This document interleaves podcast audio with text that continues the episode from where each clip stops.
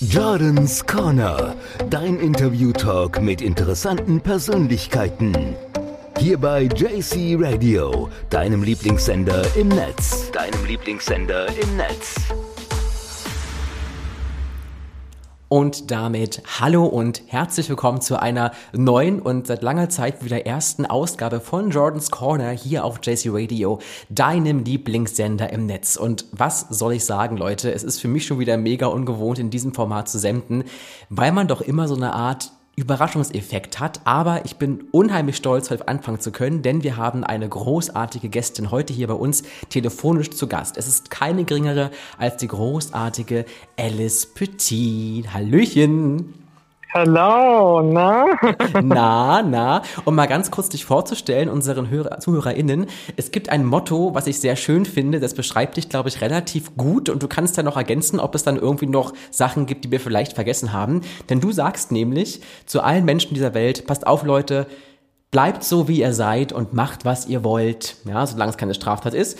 Und es hat nämlich niemanden zu interessieren, was ihr tut, was ihr seid oder wie ihr seid. Denn jeder ist seines Glückes eigener Schmied. Also ich finde, das fasst ja schon alles gut zusammen, oder?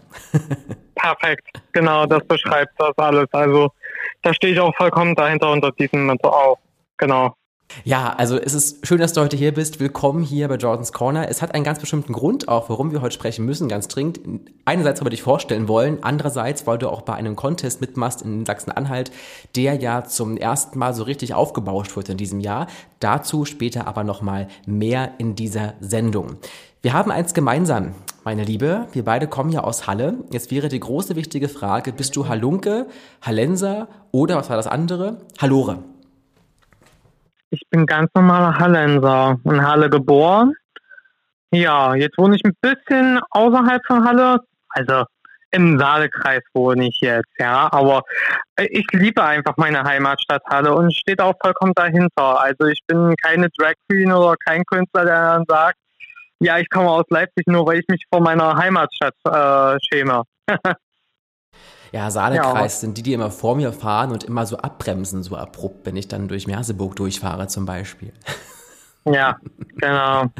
ja, aber, aber dann bist du doch Hallore, oder? Ich, ich glaube, was war, denn, was war denn der Unterschied zwischen Hallore und Hallense? Da gab es doch irgendeinen Unterschied. Ich glaube. Naja, ist, er war nicht der Hallenser, ist in Halle geboren und der Hallunke ist nicht der dazugezogene.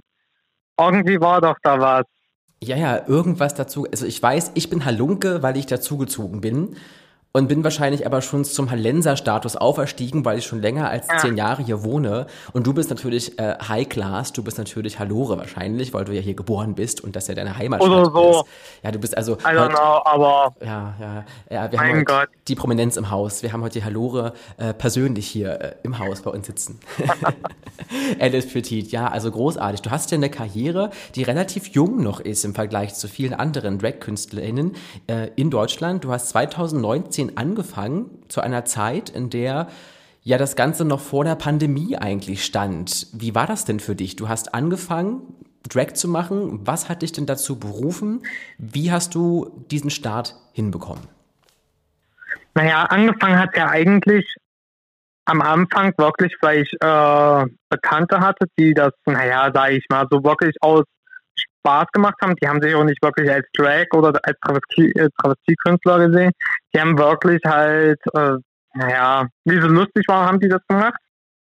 Und sind auch mal so rumgelaufen. Und naja, man hat ja trotzdem in den ganzen Clubs gesehen, ja. Ich meine, da, das war wirklich die erste Zeit, so 2018, wo ich die ersten Drag Queens in irgendwelchen Clubs gesehen habe. Ähm, sei es Katie Bam gewesen als DJ oder ähm, Harry Gold bei KKBB oder sonstiges.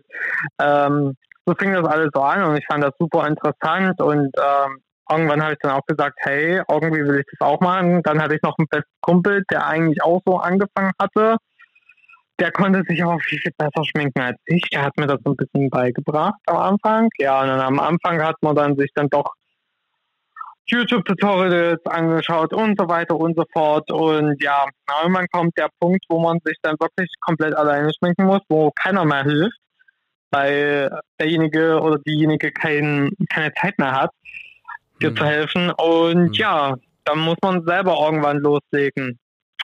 Und so entwickelt sich das Ganze. Entweder man hat Spaß daran oder man findet es doof, weil man einfach keinen Bock hat und einfach genervt ist von dem Ganzen. Aber mich hat es wirklich äh, inspiriert und wirklich viel Spaß gemacht. Und ja, natürlich sah ich am Anfang aus wie so eine, weiß ich nicht, weiß nicht, äh,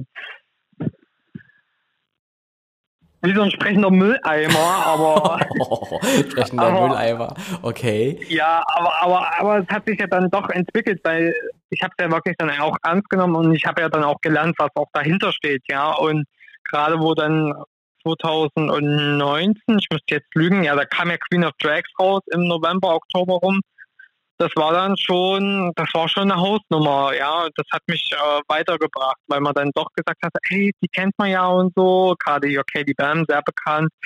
Ähm, es hat dann doch schon Spaß gemacht und das hat mich dann noch mehr gefördert und gerade wo dann Corona anfing, ich habe mich wirklich jeden Tag geschminkt, dann kam ähm, ja sogar kurz noch vor Corona, da hatte ich meinen letzten Auftritt gehabt, das war am weiß jetzt nicht, war das 9. März oder so. Jedenfalls war da der Drag Slam in Frankfurt und ich habe mich einen Monat vorher beworben und ich wollte das unbedingt mitmachen. Ja, und dann fing das so langsam an.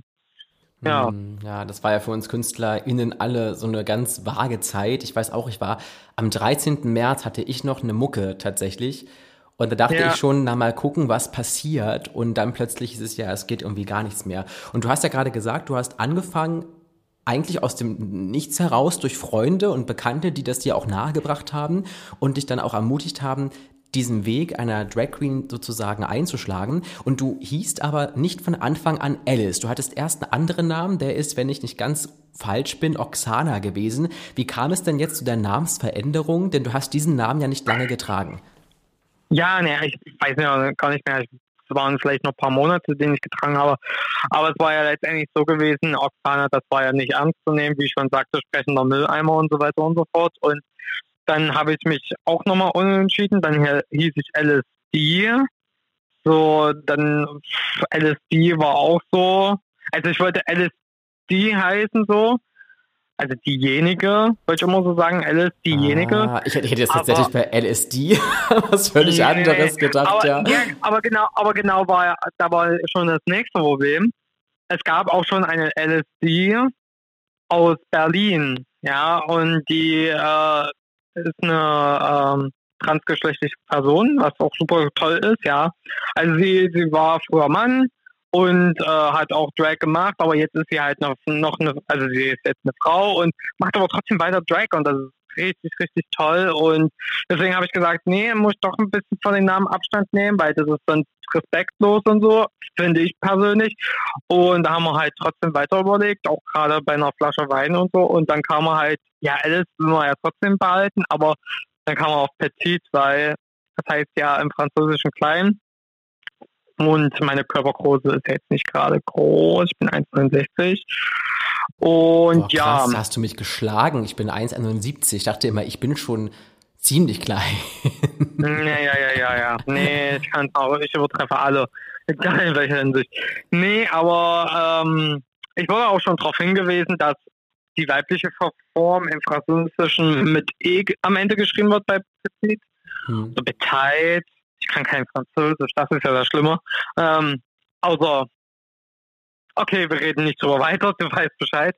ähm, wir, wir, wissen alle Bescheid, nee, wir haben ich, Nee, aber ich habe mir so gedacht, ich lasse das einfach, weil dann so viele wieder meinten, so nach ein paar Monaten, ja, du musst es aber noch ändern. Nicht so, ich kann doch jetzt nicht schon wieder nur wegen den einen Buchstaben jetzt den kompletten Namen ändern. Deswegen bin ich dabei geblieben und das wird jetzt auch relativ angenommen und das ist okay so, weil ich muss mich ja wohlfühlen. Das ist ja mein Künstlername. Eben, und Künstlernamen sollen ja auch was ausdrücken. Und ich finde, es passt gut. Und du bist ja, wie du schon selbst gesagt hast, in keinerlei Hinsicht klein. Du machst ja viele Sachen, die dich auf ganz andere Art und Weise groß machen und groß erleben lassen. Du hast vom Anfang schon gesagt, es Oksana-Ding, das war am Anfang so ein bisschen, ich sah aus wie in Anführungsstrichen wandelnde Mülltonne.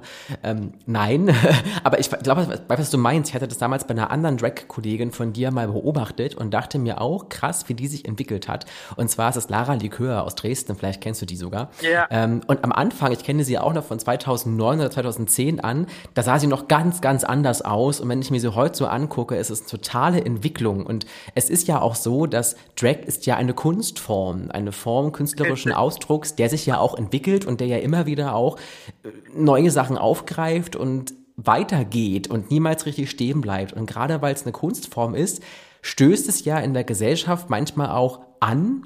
Es soll ja auch manchmal anecken.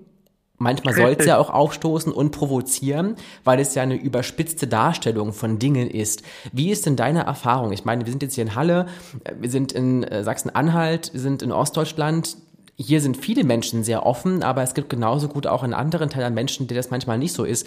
Wie gehst du im Alltag zum Beispiel damit um, wenn Leute dieses Drag-Dasein, diese Kunstform eher nicht annehmen und darauf sogar richtig haten. Hast du sowas schon mal erlebt? Und wenn ja, wie gehst du damit um? Denn das ist eine Sache, die liest man ja aktuell ganz oft, dass das immer, ja. Äh, es wird ja auch vermischt total. Es wird ja immer auch so hingestellt wie, äh, du bist aber jetzt kein richtiger Mann, auch völlig bescheuerte Aussage eigentlich, ja.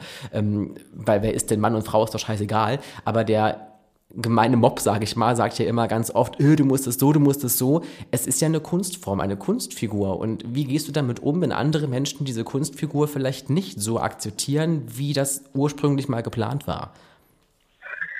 Tatsächlich habe ich noch, also wirklich bis jetzt noch gar keine so richtig schlechte Erfahrung gesammelt, wenn ich ehrlich bin. Davor hatte ich auch immer Angst, weil immer welche gesagt haben, so, ja, wir werden von irgendwelchen Leuten auf der Straße dumm angemacht, äh, werden geschlagen, dies, das, Ananas. So. Und ich hatte auch immer so ein bisschen Bammel davor. Aber tatsächlich äh, hatte ich bis jetzt wirklich nur Glück gehabt. Also Gott sei Dank wahrscheinlich, ja. Ich meine, mir tut das wahnsinnig leid gegenüber meinen ähm, ja, anderen äh, Kollegen, die, die da irgendwie andersweitige äh, ja, Erfahrungen gemacht haben, was richtig schlimm ist. Ne?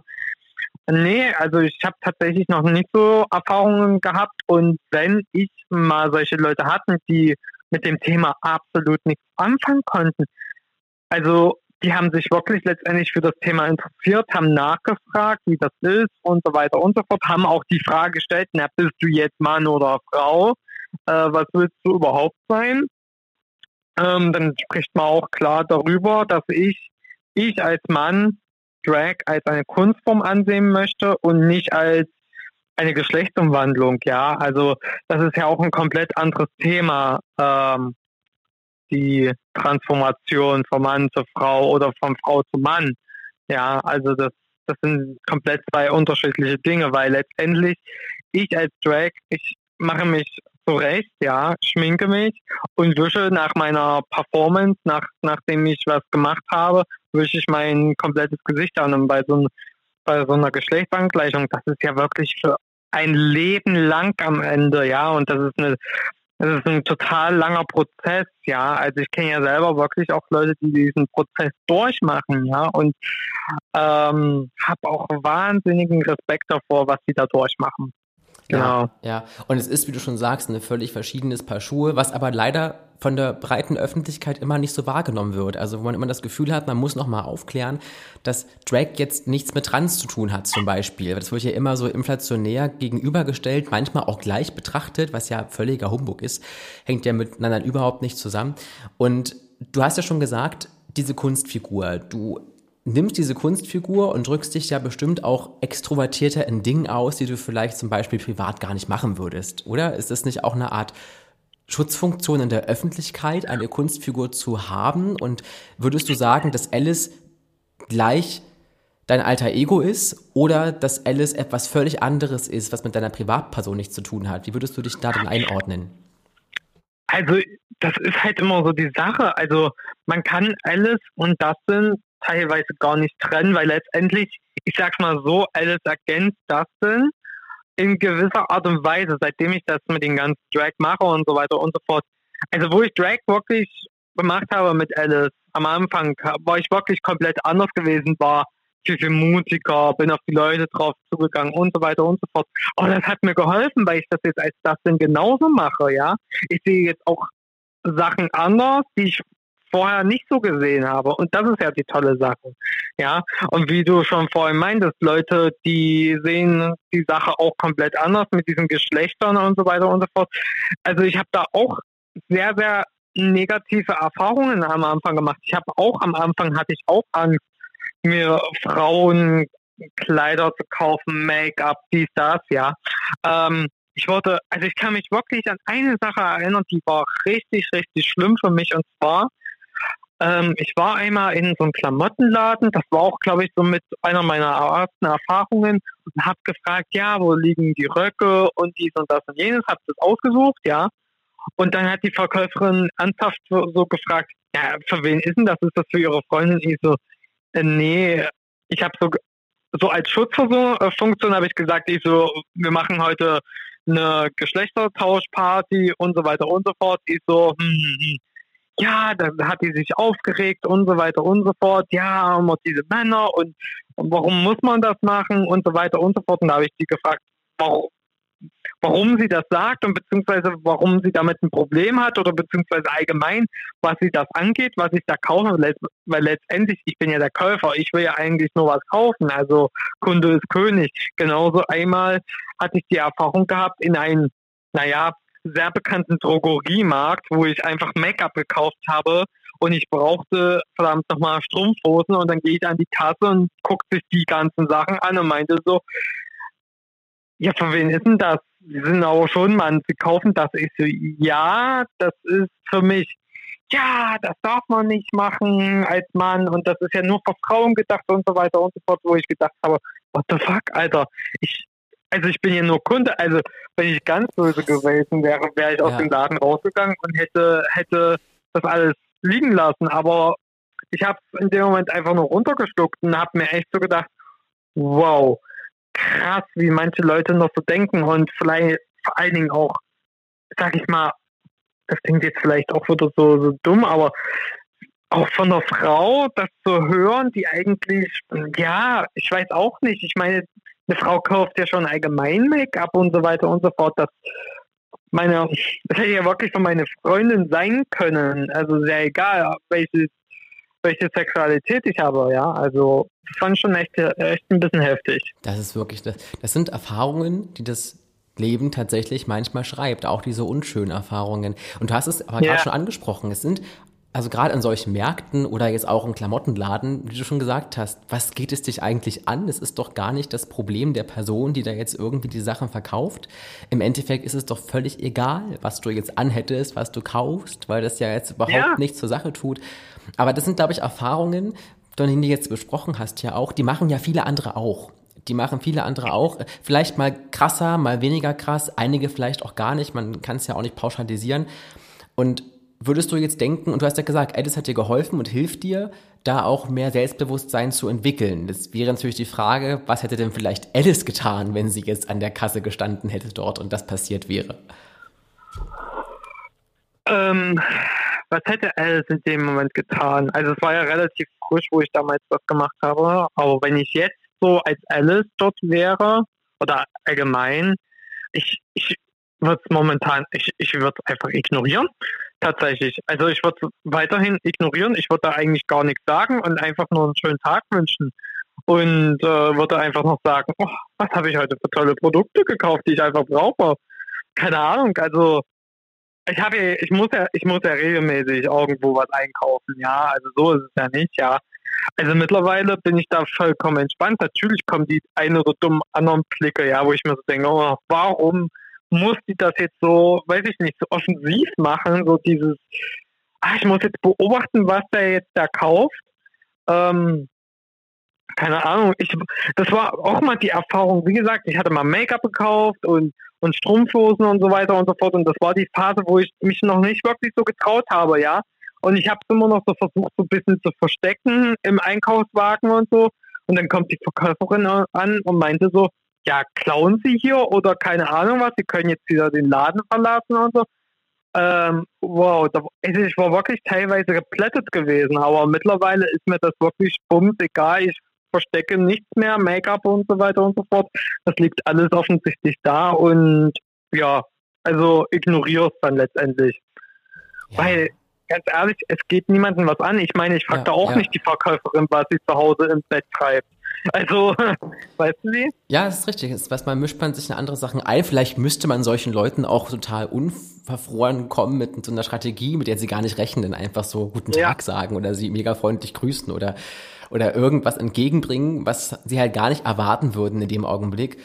Oder vielleicht auch, im, es ist ja auch wirklich eine Art von Diskriminierung einfach, sowas zu sagen. Und das ist natürlich auch ja, klar, keine Sache, wo absolut. ich denke, äh, ich verstehe, dass man da nicht einen Pass aufmachen kann jedes Mal. Es ist ja auch belastend für einen selbst, aber in gewissen Situationen vielleicht dann sogar auch mal einfach schreiben oder sich an die entsprechenden Zentrale wenden und dort vielleicht auch mal verlautbaren lassen, was hier eigentlich los ist, wie das sein kann, dass man eben so angegangen wird. Du hast aber gerade schon von, von Make-up erzählt. Du kaufst Make-up also in Drogeriemärkten oder woanders ein.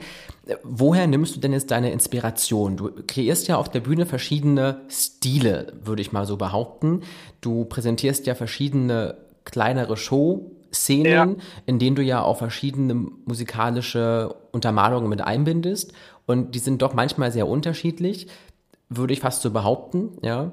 Und genau. wie, wie kommst du auf die Ideen für deine Make-up-Kreation und vor allem, weil es ja auch so, verbinde ich immer ganz oft mit der Drag-Culture, dieses, ich mache vieles selbst und versuche mir vieles selbst irgendwie zu nähen, zu schneidern, zu tun. Wie machst du das? Wie hat es bei dir entwickelt? Nähst du auch selbst? Wenn ja, wie machst du das? Oder hast du da andere Quellen, sage ich mal, Inspiration? Ja. Wie sieht es bei dir aus? Also bei mir ist es halt so, gerade beim Make-up, ich muss, das ist bei mir eigentlich tagesformabhängig, ähm, wie ich mich auch gerade fühle. Und das bringe ich auch, glaube ich, zum Ausdruck. Und ob ob jetzt gerade mehr, weniger Glitzer ist oder große Lippen, bisschen dezentere Lippen ist, ähm, da muss ich mich eigentlich, auch ein bisschen reinfühlen. Und ich gucke auch, was es für eine Veranstaltung ist, ja, äh, gucke, was sind, was könnten für Leute dort sein, was könnte von Showteilen her passen, ähm, dann gucke ich auch das Make-up, was könnte mit den Outfits zueinander passen, mit den Haaren zusammenpassen. Also da schaue ich schon irgendwo drauf. Ich gucke, was andere machen, natürlich, absolut. Ähm, versuche mich da auch ein bisschen zu inspirieren, also das ist ganz klar.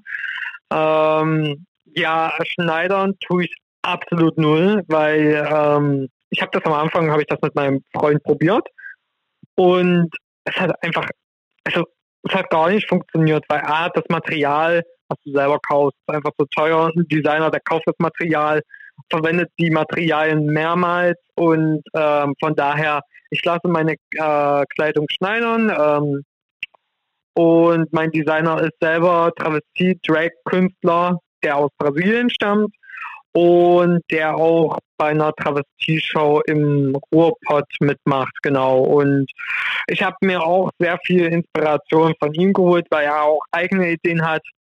Und ja, ansonsten holt man sich trotzdem immer Inspiration auch von den ganzen Sängern und Sängerinnen ab. Ähm, ja, genau.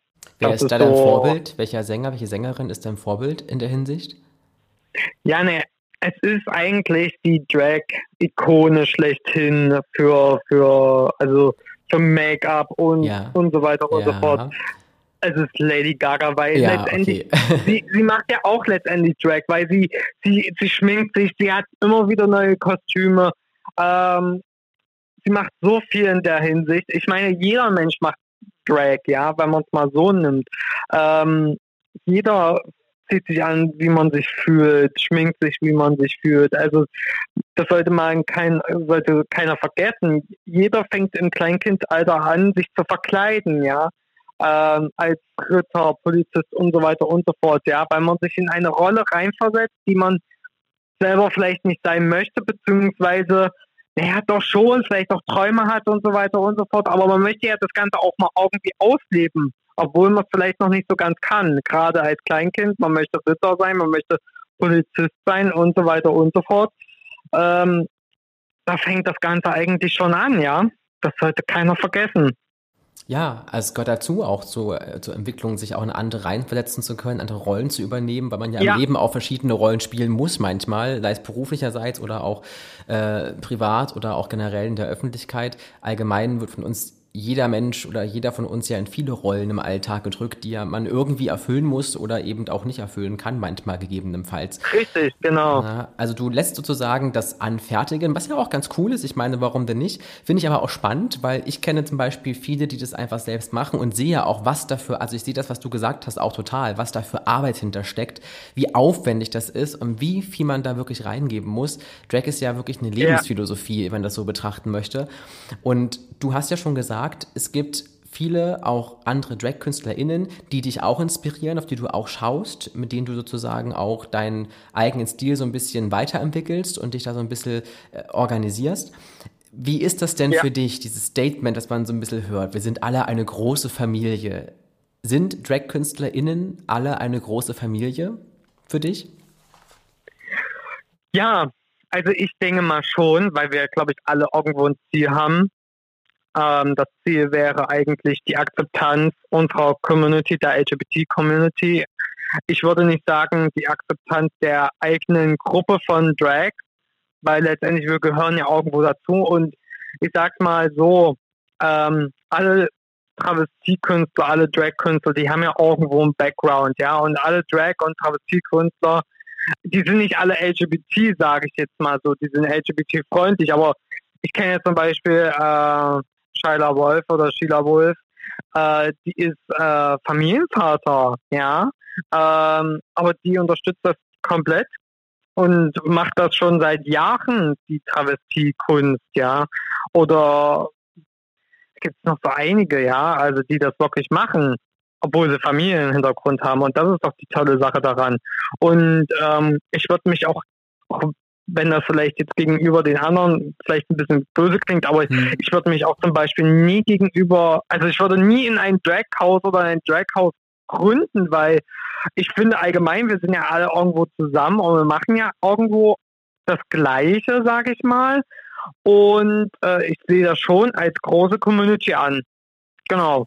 Draghouse, gibt's das wirklich? Ich bin ja in der Thematik, so was Drags anbelangt, noch relativ an der Oberfläche. Ich habe mal die Serie auf äh, einem Streaming-Anbieter gesehen, der nannte sich Pose. Habe ich gesuchtet und verschlungen, alle Staffeln, die es so gab. Und da war es ja auch diese Houses, dass man da ein Haus angehört hat. Da gab es immer eine Hausmutter sozusagen. Ja, und dann genau. äh, alle, die dazugehören. Und dann sind die auch in diesen Ballrooms, das ist ja typisch für diese amerikanische Bewegung, angetreten ja. gegeneinander, um entsprechend auch bestimmte Pokale zu kriegen. Und da gab es eben dann die Drag Queens oder Drag Kings, geht ja auch. Oder ja. eben auch nur TänzerInnen, die ohne jetzt groß Drag zu haben, einfach dabei gewesen sind. Also ist es wirklich auch ein reales Bild, was in solchen Serien gezeigt wird von Drag Community oder ist es dann doch schon eher sehr überspitzt und äh, massig dargestellt? Naja, ich würde mich, ich würde jetzt nicht sagen madig oder sonst was, aber ich würde manchmal schon sagen, ein bisschen übertrieben, überspitzt, weil die Leute wollen ja unterhalten werden, ja. Die, die müssen ja auch, sage ich mal, 24 Stunden in der Kamera stehen. Ich meine, wir haben es auch bei Queen of Drags gesehen. Klar, der eine oder andere kann sich nicht leiden. Das ist aber völlig normal. Das ist aber wirklich das Leben. Ich meine, du kannst bestimmt auch manche Menschen nicht leiden, genauso wie ich manche Menschen nicht, nicht leiden kann, ja. Es muss auch nicht immer alles Friede, Freude, Eierkuchen sein, sage ich mal so, ja. Und deswegen, ich, ich brauche jetzt auch wirklich, wie gesagt, kein Drag House, weil letztendlich, ich kann mich ja trotzdem in, in alle irgendwo rein integrieren, ja. Und ich möchte auch für alle irgendwo da sein, ja. Ähm, von daher, und ich, ich, ich möchte auch keine Vorschriften befolgen, um Gottes Willen. Ich will ja mein, meine Kunstform zum Ausdruck bringen. Ja. Also sind so eine Häuser schon so eine Art in Anführungsstrichen konforme Masse innerhalb dieses Hauses, weil ja die Hausmutter oder die, die das Oberhaupt ist, ja schon so ein bisschen vorgibt, wie der Style, wie der Trend zu sein hat innerhalb ihres eigenen Hauses und die anderen müssen sich so ein bisschen darunter anpassen. So ist es wahrscheinlich richtig, oder? Naja, ich, ich sag's mal so, so genau stecke ich dann auch nicht in der Materie drin, weil ich immer gesagt habe, ich möchte in kein Haus sein, ja. Aber so, was man so am Rand trotzdem mitbekommt, so wie du schon sagtest, ja, die Drag Mama scheint schon so ein bisschen das Oberhaupt zu sein und äh, gibt schon so ein bisschen vor, aber genau dem will ich mich halt nicht stellen, weißt du? Ich möchte mich nicht irgendwo ähm, bevormunden lassen. Ja, also das ist, das ist absolut nicht mein Ding.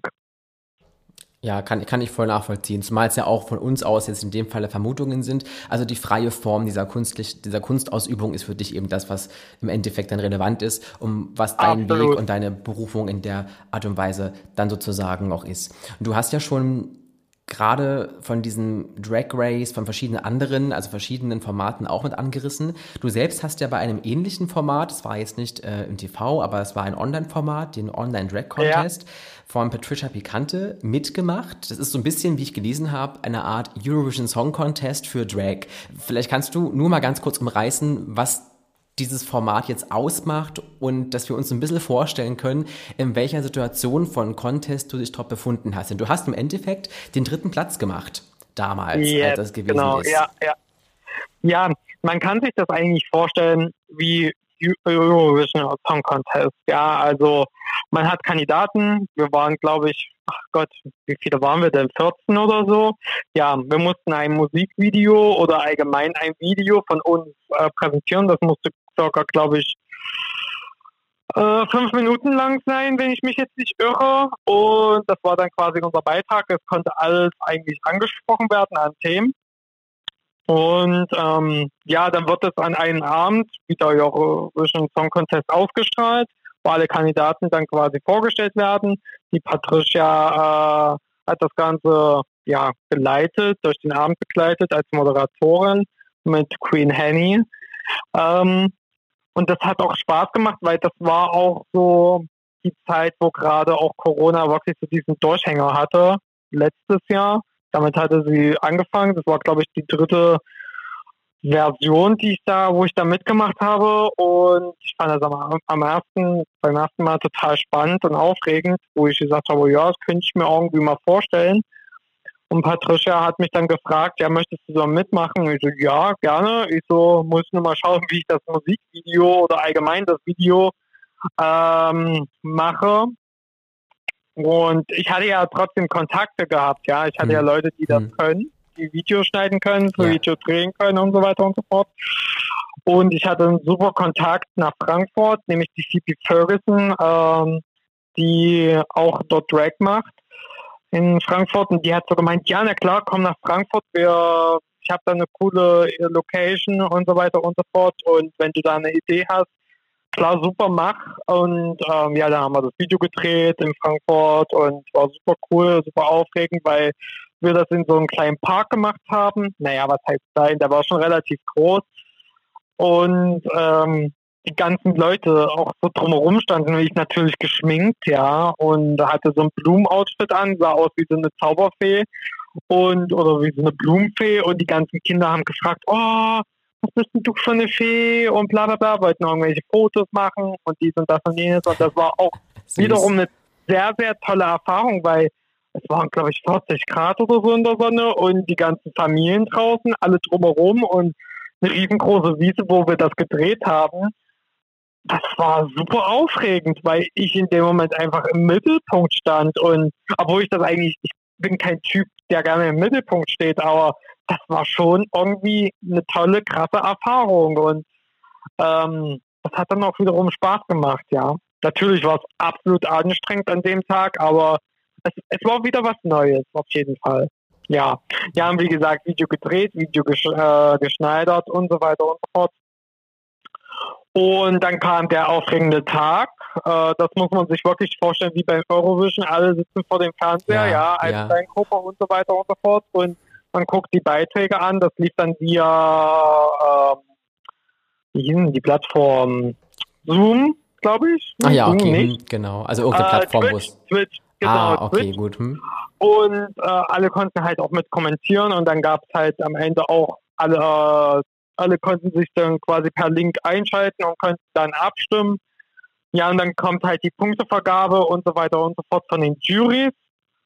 Da bei den Juries war ich jetzt, glaube ich, so im Mittelfeld, glaube ich, gelandet. Da war ich, glaube ich, auf Platz 6 oder so. Also auch schon relativ gut so und dachte mir so, naja, ist schon relativ okay. Und dann kam halt dieses äh, Televoting die Punkte und dann wurden halt die nach und nacheinander aufgesagt, also diejenigen, die schon auf Platz 1 standen und so weiter und so fort. Und ich war dann irgendwann die sechste. Und dann kam einfach, ja, Alice Petit hat die höchste äh, äh, ja, Punktzahl, die wir jemals hier hatten. Und dann kamen 600 äh, Votes raus, also 600 Leute haben für mich abgestimmt, weltweit.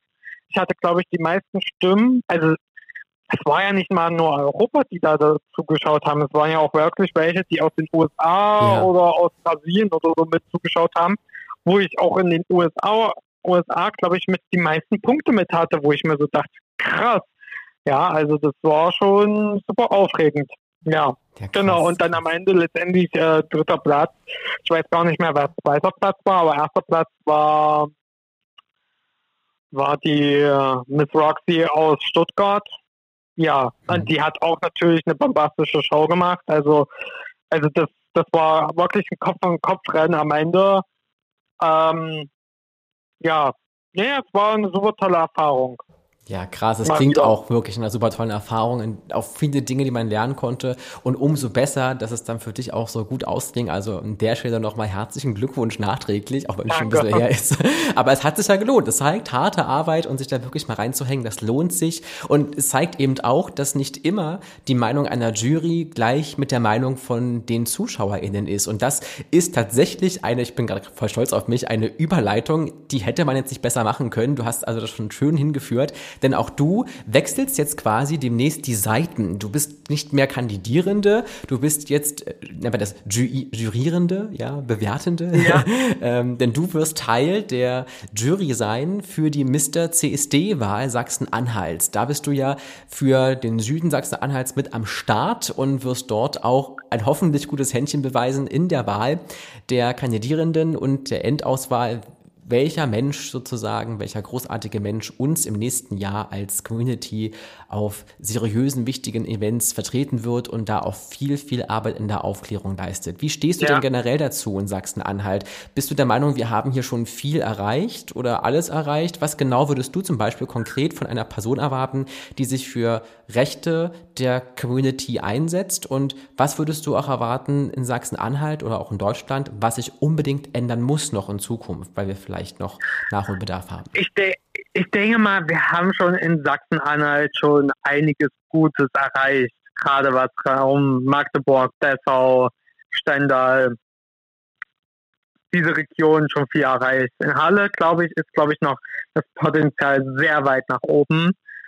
Denn ja, wir haben immer den CSD Halle und die Leute aus der Community, von denen kommt immer halt die Kritik an den CSD Halle, was ich immer total schade finde, da er sehr politisch ist. Und ja, politisch CSD ganz klar oberste Priorität, aber ich glaube, da muss noch irgendwo Arbeit rein, um das Ganze nicht zu sehr politisch zu machen, weil ich glaube, das stößt auch, glaube ich, außerhalb den Leuten der Community so ein bisschen auf. Ähm, denn man sollte auch mal ein bisschen zeigen, dass auch so ein CSD auch, auch Spaß machen kann und nicht immer nur die ganze Zeit Politik dahinter steht.